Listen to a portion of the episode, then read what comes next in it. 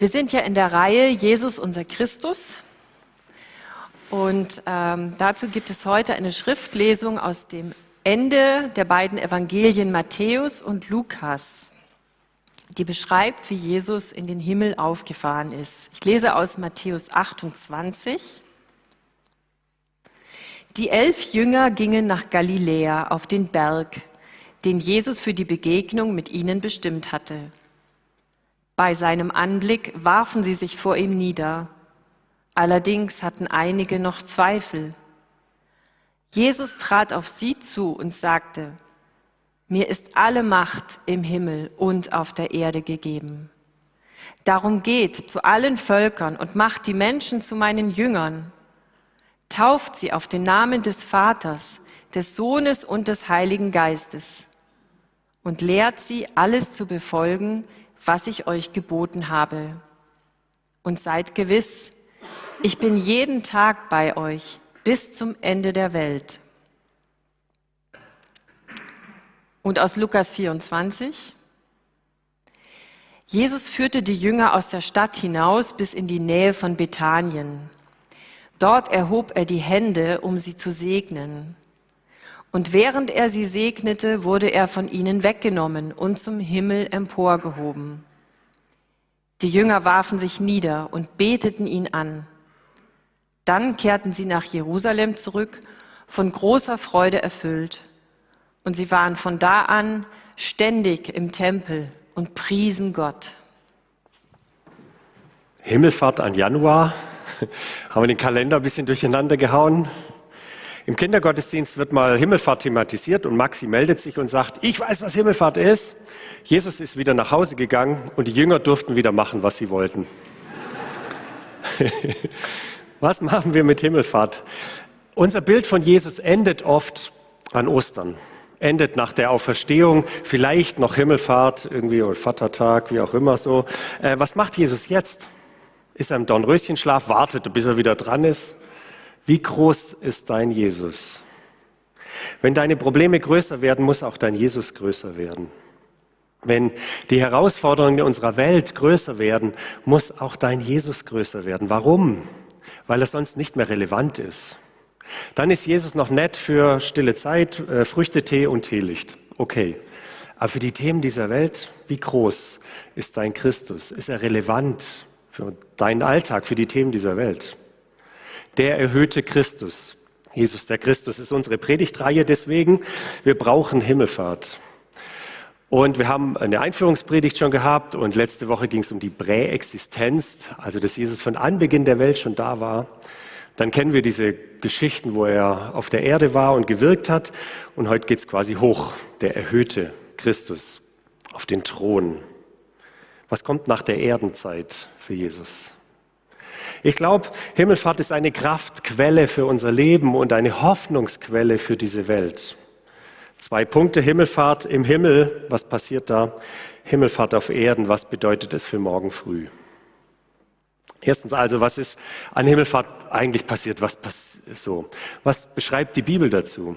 Kennt vielleicht die äh, Schilderung aus der Apostelgeschichte, da kommt so eine Wolke und nimmt Jesus empor. Was meint das? Ist das einfach nur ein spektakulärer Abgang und da kommen halt ab und zu Wolken vorbei, vom Mittelmeer reingezogen oder genau, wer schon so ein Bibelchecker ist, der weiß, Wolke steht immer für die Herrlichkeit Gottes, die Shina Gottes. Wolkensäule im Alten Testament, der Berg Sinai, Tempeleinweihung, Berg der Verklärung. Überall kommt diese Wolke als Zeichen der Herrlichkeit Gottes. Jesus schwebt einfach nicht nur dahin und Scotty beam me up, wie man so schön sagt, sondern er wird in die Herrlichkeit Gottes aufgenommen. Der ist nicht einfach nur weg, sondern kehrt zurück eigentlich in die Herrlichkeit Gottes. Und jetzt können wir das mit menschlichen Bildern nur schwer fassen, aber ich stelle mir das so vor, dass der Sohn endlich nach Hause kommt. Der fast schon verloren geglaubene Sohn, der stirbt und was glaubt ihr, was für eine Freude im Himmel da war? Der rote Teppich ausgerollt, überall Pauken und Trompeten und vielleicht ein leises Klavier. Die Engel haben gejubelt und gefeiert. Er ist zurück. Er hat gesiegt. Freudentränen sind geflossen, unglaubliche Freude. Und was ist dann passiert nach dem ersten Ständerling, der die Schwabe sage, oder einer richtig fetten Feier und Party?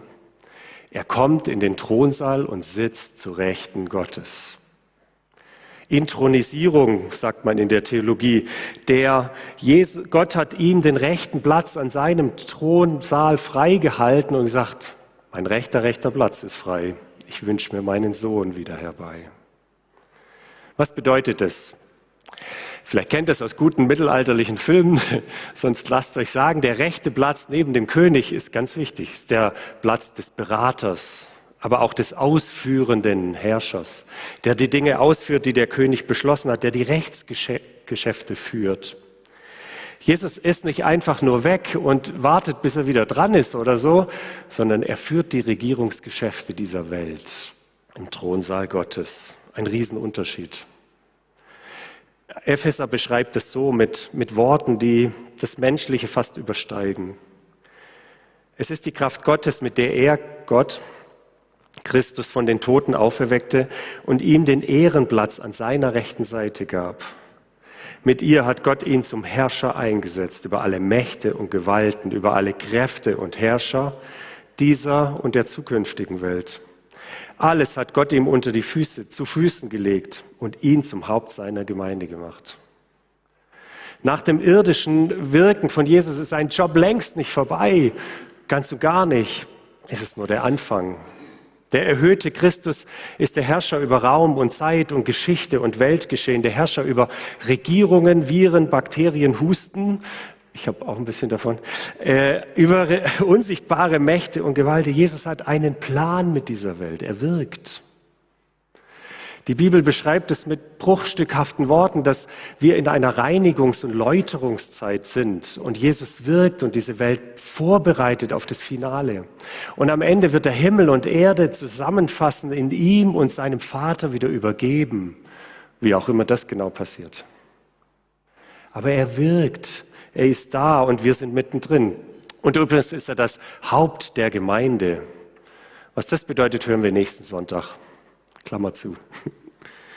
Es ist also viel zu wenig, wenn Jesus für dich der, der super Wanderprediger in Galiläa ist. Es ist zu wenig, wenn Jesus diese tollen Geschichten aus der Kinderbibel, die uns bewegen und die mega wertvoll sind. Ähm, aber es braucht mehr, weil diese Welt ist mehr. Es ist zu wenig, wenn wir so ein paar rührende Jesus-Geschichten kennen. Es ist auch zu wenig, dass Jesus am Kreuz hängt. Christus, der erhöhte Christus, der jetzt wirkt noch einmal mit, mit menschlichen Worten beschrieben in Johannes Offenbarung, Kapitel 1. Da begegnet Johannes diesem auferstandenen Christus, erhöhten Christus. Ich wandte mich um, weil ich sehen wollte, wessen Stimme es war, die ich hörte und wer mit mir redete. Da sah ich sieben goldene Leuchter, Zeichen für die Gemeinden. Und mitten unter den Leuchten jemand, der aussah wie der Menschensohn. Er war mit einem Gewand bekleidet, das ihm bis zu den Füßen reichte und trug ein breites goldenes Band um die Brust. Uns unverständlich, aber das war damals klar, das war die Festtagsbekleidung des allerhöchsten Priesters am großen Versöhnungstag. Und das Haar auf seinem Kopf war weiß wie schneeweiße Wolle und seine Augen glichen lodernden Flammen. Seine Füße glänzten wie Golderz, das im Schmelzofen glüht und seine Stimme klang wie das Tosen einer mächtigen Brandung. In seiner rechten Hand hielt er sieben Sterne. Und aus seinem Mund kam ein scharfes, beidseitig geschliffenes Schwert. Sein Gesicht leuchtete wie die Sonne in ihrem vollen Glanz. Bei seinem Anblick fiel ich wie tot vor seinen Füßen nieder. Und dann geht's weiter. Doch er legte seine rechte Hand auf mich und sagte, fürchte dich nicht. Ich bin der Erste und der Letzte und der Lebendige. Ich war tot und jetzt lebe ich in alle Ewigkeit und ich habe die Schlüssel zum Totenreich, zum Tod und zum Totenreich. Wow, das ist Himmelfahrt. Jetzt geht es dir vielleicht so wie ein paar Jüngern, das ist ja interessant, im Matthäus-Evangelium heißt es, aber einige zweifelten. Ist dir das aufgefallen? Cool, dass das da drin steht, oder? So hat jeder von uns Platz an Himmelfahrt. Vielleicht sitzt du hier und denkst, oh, Ich habe mit meinem Leben genug zu schaffen, was weiß, weiß ich, was da oben alles ist. Ich, morgen ist Montag, ja, ich brauche was für morgen. Ja, genau, du hast recht. Zweitens, was bedeutet das für unseren Alltag? Was bedeutet das für hier und jetzt Himmelfahrt auf Erden? Wer die üblichen drei Punkte vermisst hat, die kommen jetzt. genau, also 2.1, höchst persönlich. Genau, was bedeutet das? Einen kurzen Rückschritt in der Geschichte nochmal, gehen wir zurück, zurück zur Auferstehungsszene im Garten, äh, Garten, im Auferstehungsgarten dort bei diesem Felsengrab. Maria kommt zum Auferstandenen und sagt, äh, du bist wieder da und sie fällt ihm quasi fast um die Arme, aber Jesus sagt, halte mich nicht fest, denn ich bin noch nicht zu meinem Vater zurückgekehrt. Was, was meint das? Darf man, darf man Jesus nicht berühren? Ist das irgendwie dann gefährlich oder so? Weil später der Jünger Thomas, der soll ihn ja berühren, seine Seite. Also was meint Jesus hier? Warum soll Maria ihn nicht berühren? Oder wörtlich übersetzt, warum soll sie ihn nicht festhalten? Er sagt, weil ich noch zum Vater gehen muss. Maria versucht, Jesus festzuhalten, ihr Bild von Jesus festzuhalten, weil ich meine, das war ihre Hoffnung und das kannte sie. Und Jesus sagt aber, ich möchte mehr für dich sein, halt mich nicht fest. Es kommt noch mehr für dich. Du könntest mich jetzt anfassen und berühren und festhalten, klammern irgendwie, aber dann würde ich doch wieder gehen und, und ich könnte doch wieder nicht bei dir sein. Wenn ich zum Vater gehe, dann kannst du mich immer erleben. Und nicht bloß mit deinen Händen berühren, sondern in deinem Herzen erleben. Nach Himmelfahrt werden wir noch liebevoller und noch näher Gemeinschaft haben. Dann wirst du nicht nur mit, mich mit deinen Händen festhalten, sondern ich werde in deinem Herzen wohnen.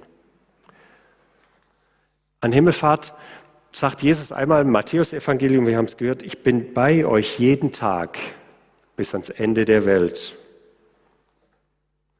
Kurze Zwischenfrage, wer von euch mag so Liebesschnulzen? So richtige Liebesschnulzen. Ah, im ersten Gottesdienst haben sich ein paar getraut. ah ja, genau.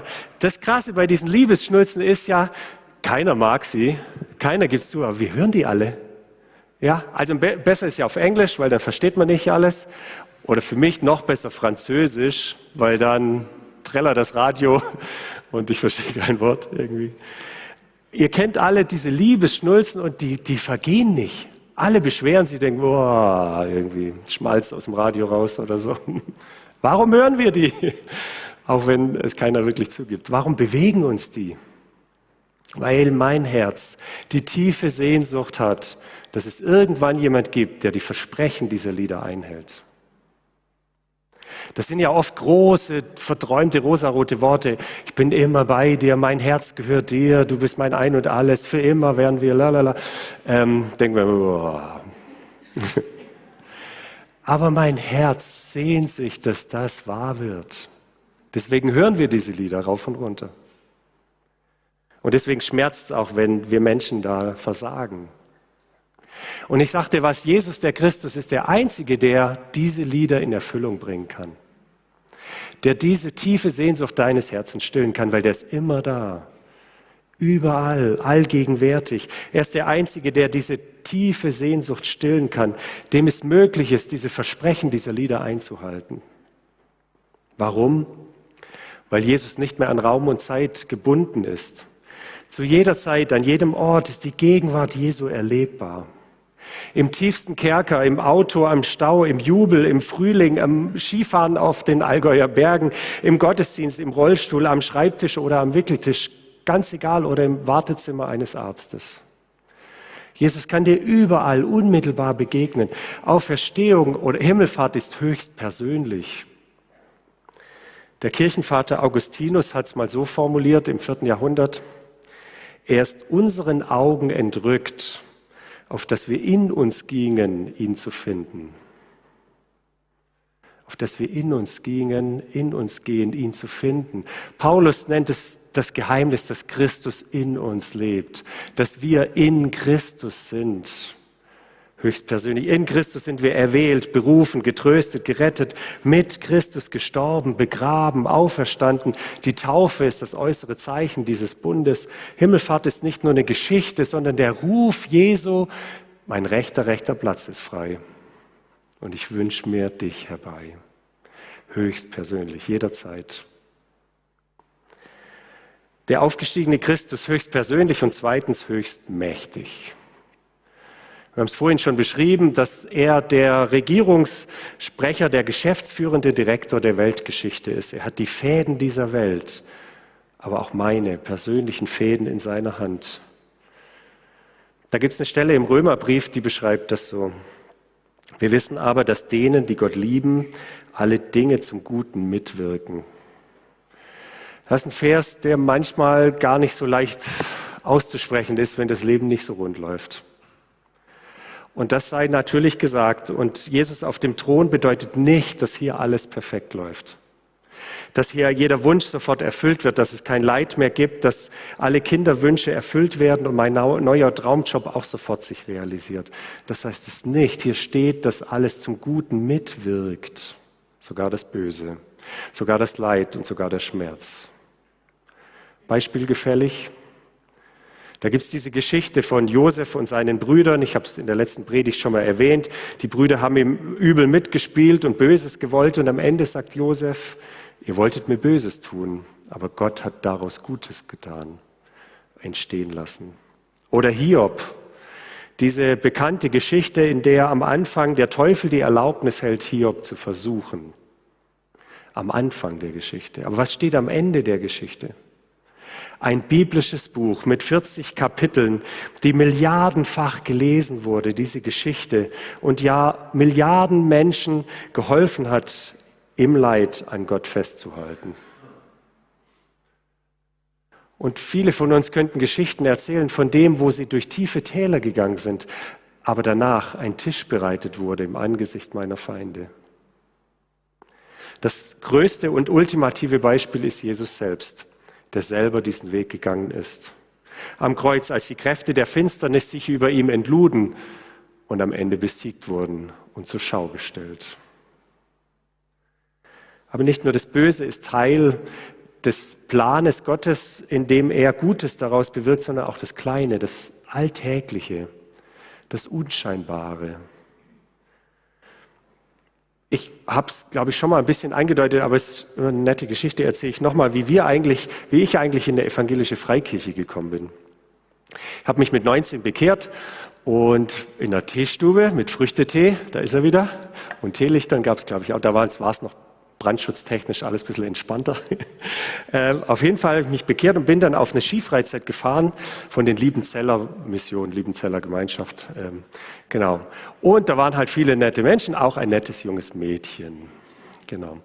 Die hat aber geraucht. Ja, für mich als jungen Christ irgendwie pietistisch, als Christ kann man nicht rauchen, das geht auf gar keinen Fall und so. Ich bin zu der hin und habe der das erklärt und habe mich verliebt. es hat lang gedauert, bis sie aufgehört hat. genau. Ihr Vater war ähm, Gemeindeleiter in einer kleinen Baptistengemeinde. Und äh, dann wurde ich versetzt von der Bundeswehr, war erst in Kalf, wurde ich versetzt da hoch ins Bundeswehrkrankenhaus nach Osnabrück. Diese Gemeinde da hatte gerade keinen Pastor und wir waren natürlich in Kontakt und der, ihr Vater hat gemeint, also du kannst, so mach doch du mal. Und ich denke so die arme Gemeinde, so hinterher zumindest, aber der, da haben wir Raum gelassen und dann war ich so in der Baptistengemeinde. Ich wusste gar nicht, wie man das schreibt erst, mit wie viel B oder P oder mich wohlgefühlt und so kam ein Schritt nach dem anderen. Ähm, die Fernbeziehung hielt dann nicht so lange. Aber ich habe dann Ruth kennengelernt am Seminar der Baptisten. Genau. Also nur so, ich könnt, da könnten wir endlos weiterziehen und ihr auch. Was wäre gewesen, wenn ich nicht auf diese Skifreizeit gefahren wäre? Was wäre gewesen, wenn die nicht geraucht hätte? Was wäre gewesen, wenn, wenn ihr Vater nicht in einer kleinen Baptistengemeinde, wo gerade kein Pastor ist? Ist ja müßig, aber es ist so schön zurückzusehen, wie Gott die Fäden meines Lebens in seiner Hand hält. Habe Großhandelskaufmann gelernt. Oh, jetzt kann ich Förderanträge ausfüllen mit Zahlen und so. Wer hätte das gedacht, dass das mal zusammenpasst? Also und so ist es in deinem Leben doch auch. Schau mal zurück. Der Auferstandene hat der aufgefahrene, der erhöhte Christus nicht nur die Weltgeschehnisse in seiner Hand, sondern dein und mein Leben. Glaubst du das? Und spürst du das? Wenn du das spürst, dann entspannst du dich, dann gehen die Schultern runter. Wenn du das spürst, merkst du, okay, ich check gerade nicht alles, ich habe zu viele Bälle in der Luft und weiß gar nicht, was alles noch kommen soll. Und eins ist so komplex geworden alles. Aber Jesus ist derselbe, heute, morgen und in Ewigkeit. Was für ein Trost. Der Mann, der für uns starb, hat immer noch die Nägelmale in seiner Hand und genau mit diesen Händen hält er dein Leben und führt und leitet es zu einem guten Ende. Vertrau darauf. Entspann dich. Hm.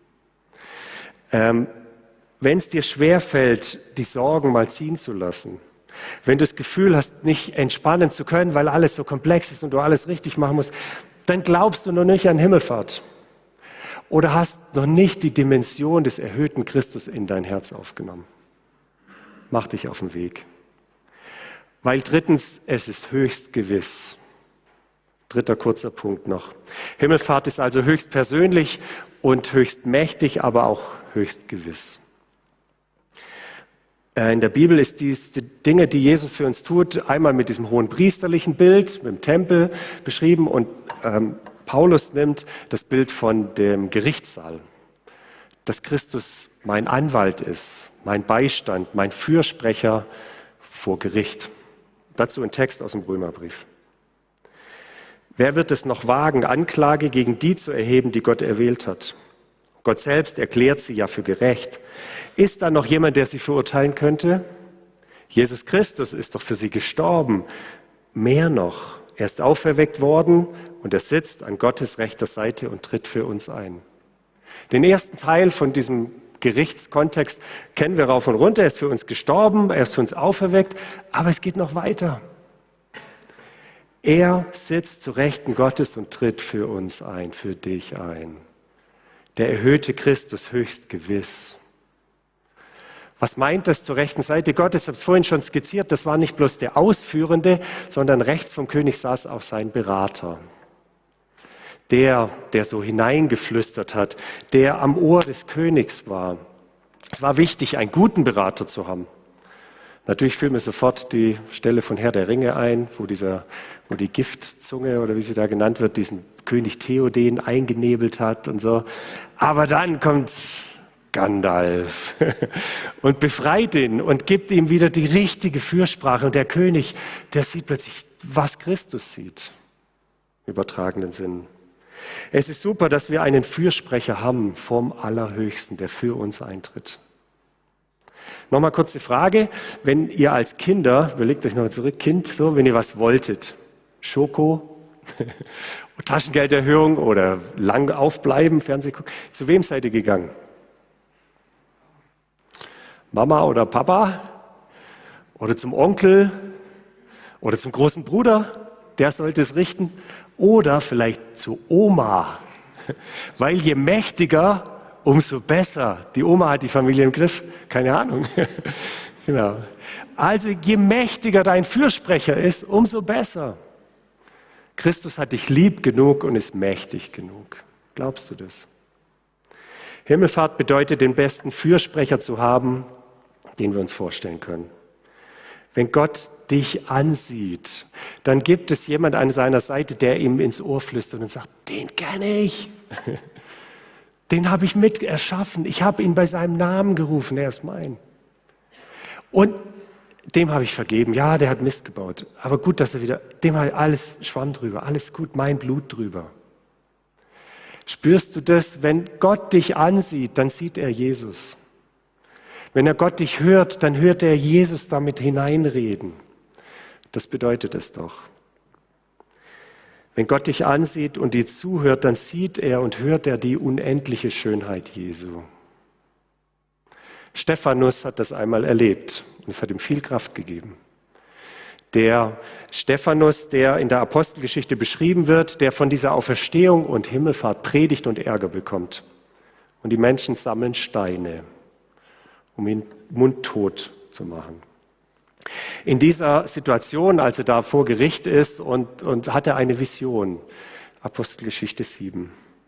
Da heißt es, ich sehe den Himmel offen stehen, rief er. Ich sehe den Menschensohn, wie er an der rechten Seite Gottes steht. Jesus ist aufgestanden für Stephanus. Er steht ihm zur Seite, er betet für ihn, er verschenkt sich für ihn. Die Bibel beschreibt, als Stephanus dieses Bild gesehen hat, kann er für seine Feinde beten. Und es heißt so, dass sein Gesicht geleuchtet hat wie die eines Engels. Willst du das auch? Wir brauchen ab und zu einen Blick in den offenen Himmel, was dort für mich stattfindet, damit wir den Steinen dieses Lebens nicht zu viel Macht geben, dass unser Gesicht leuchtet und dass wir sogar für Feinde beten können, morgen früh. Es ist gut, höchst gewiss, höchst persönlich und höchst mächtig mit diesem Jesus unterwegs zu sein. Wenn du an Jesus glaubst, dann ist er in Ewigkeit für dich da. Ist groß genug und er hat dich lieb genug. Amen.